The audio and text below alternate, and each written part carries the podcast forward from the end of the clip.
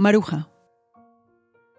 Un cuento basado en una historia real, producido por Audire Podcast, escrito por María Luz Rodríguez y narrado por Ana Nieto.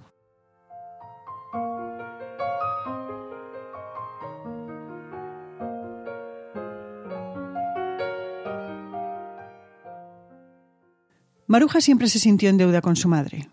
Si ella no hubiera nacido, no habría pasado vergüenza. No habría emigrado a Uruguay dejándola al cuidado de los abuelos. Tenía 17 años cuando recibió la carta de su madre con el dinero para el pasaje. Su obligación de hija era irse.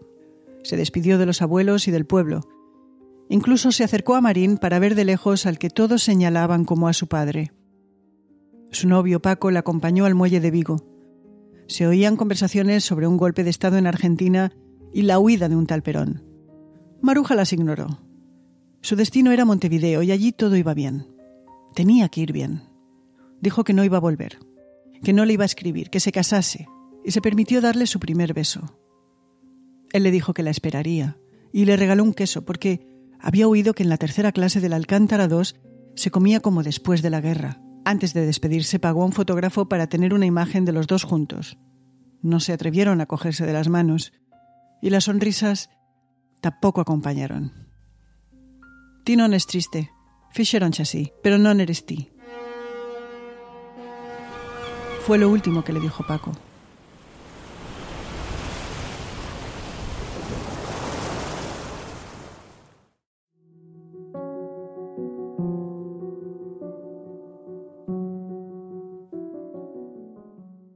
Maruja nunca se acostumbró a la dureza triste de su madre. Echaba de menos la lluvia sobre la ría, las clases de patronaje que doña Luisa le permitió tomar pagando solo una parte, incluso la casa de sus abuelos y el calor junto a la cocina de hierro. En Paco no quería pensar, porque ahí sí que no podía evitar llorar recordando el paseo de los domingos, cuando él le decía que era una maga, porque le entendía aún lo que él no sabía cómo decir. Para Maruja el mago era él que tenía el poder de hacerle sentir como si ella fuese cualquier otra chica, como la Pili, o la Amparo, o la Rosa, alguien sin mancha, de la que nadie hablara a las espaldas, con amigas, con padre y madre esperándolas en casa.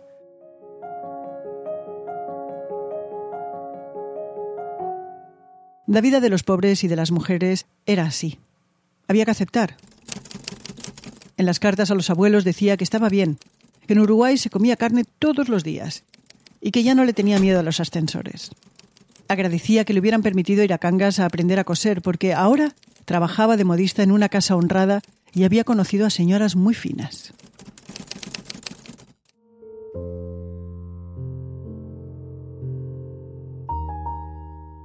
A los tres años de llegar a Montevideo se casó con un catalán al que le unía la soledad. Un buen hombre, trabajador, Nunca le dio un disgusto, y alegrías tres, Julio, César y Francisco. El pequeño al que su padre llamaba Francesc y a ella le gustaba llamar Paco. Pasaron los años y su madre murió. Pasaron más, y Maruja y su esposo juntaron un pequeño capital y pudieron comprar una casa en propiedad. Pasaron más, y sus tres hijos fueron a la universidad. Luego llegaron los tiempos malos. César desapareció.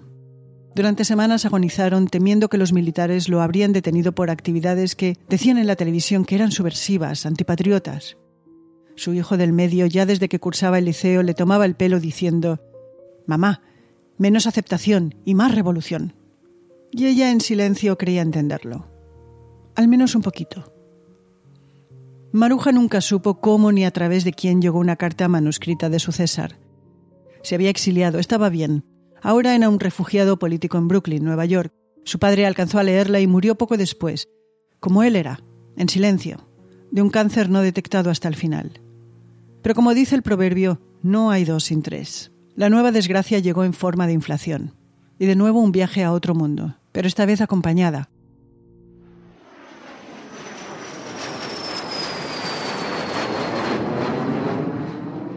Con Paco y Julio, Maruja aterrizó en casa de César, en Brooklyn, cuatro días antes de un gran apagón del que se habló durante años.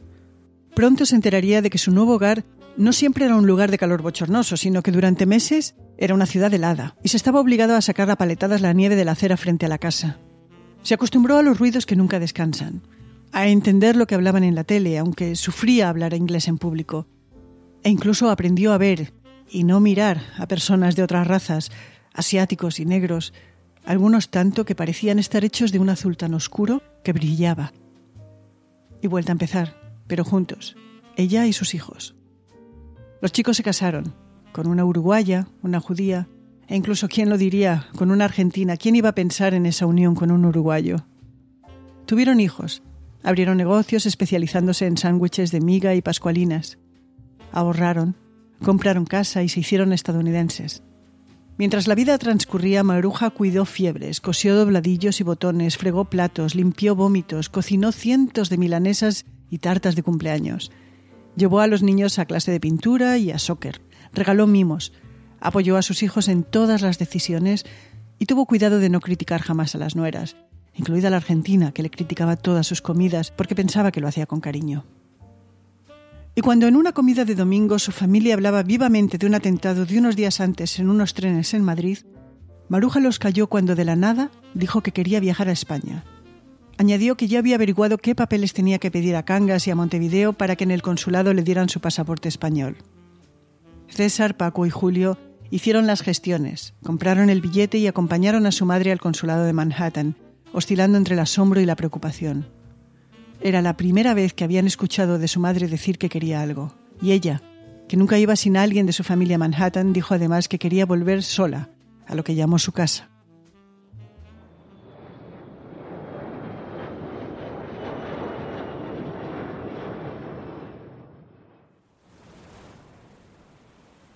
Era noviembre y hacía viento. Maruja paseaba por Marín frente a la ría agarrada del brazo de una prima lejana. Y lo vio. Se vieron. Y caminó hacia ella. Buenas tardes, Maruja, dijo Paco.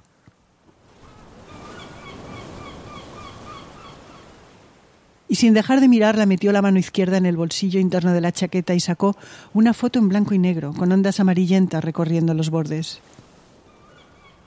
Ahí estaban Maruja y Paco, jóvenes, con una maleta y un queso, colocados frente a un buque, ella apagada, sin expresión, él ardiendo de tristeza.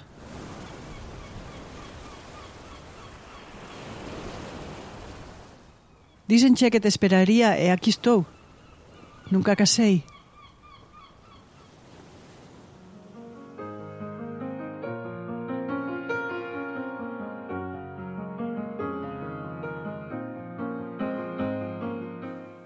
Valentina contó esta historia de su abuela a María Luz Rodríguez el día que la conoció en una fiesta multitudinaria en Queens. Su abuela, que nunca más volvió a salir de Galicia, ya había fallecido. Había viajado a visitarla a Cangas cuando se enteró que el fin estaba cerca. Le preguntó, Abuela, ¿cómo estás? Y Maruja le contestó que bien, contenta, que el hielo que siempre había sentido, había dicho tocándose con las dos manos arrugadas el pecho, ya no estaba ahí, que ella creía que por fin se había derretido.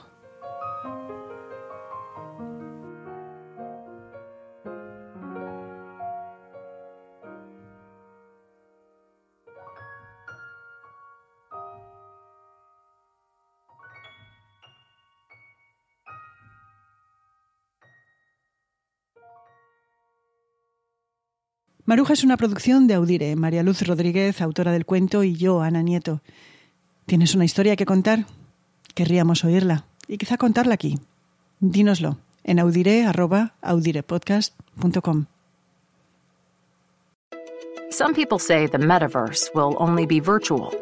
But one day, in the metaverse, doctors will practice high risk surgeries hundreds of times before they operate on real patients and students will be transported to ancient Rome and Saturn's rings, improving health outcomes, learning, and more. The metaverse may be virtual, but the impact will be real. Learn more about what Meta is building for the metaverse at meta.com slash metaverse impact. Este 4 de julio. You're where you belong. Make us proud. Apúrate. Let's go. Y vive una de las mejores películas jamás hecha. Tom Cruise, Top Gun Maverick, clasificada PG-13.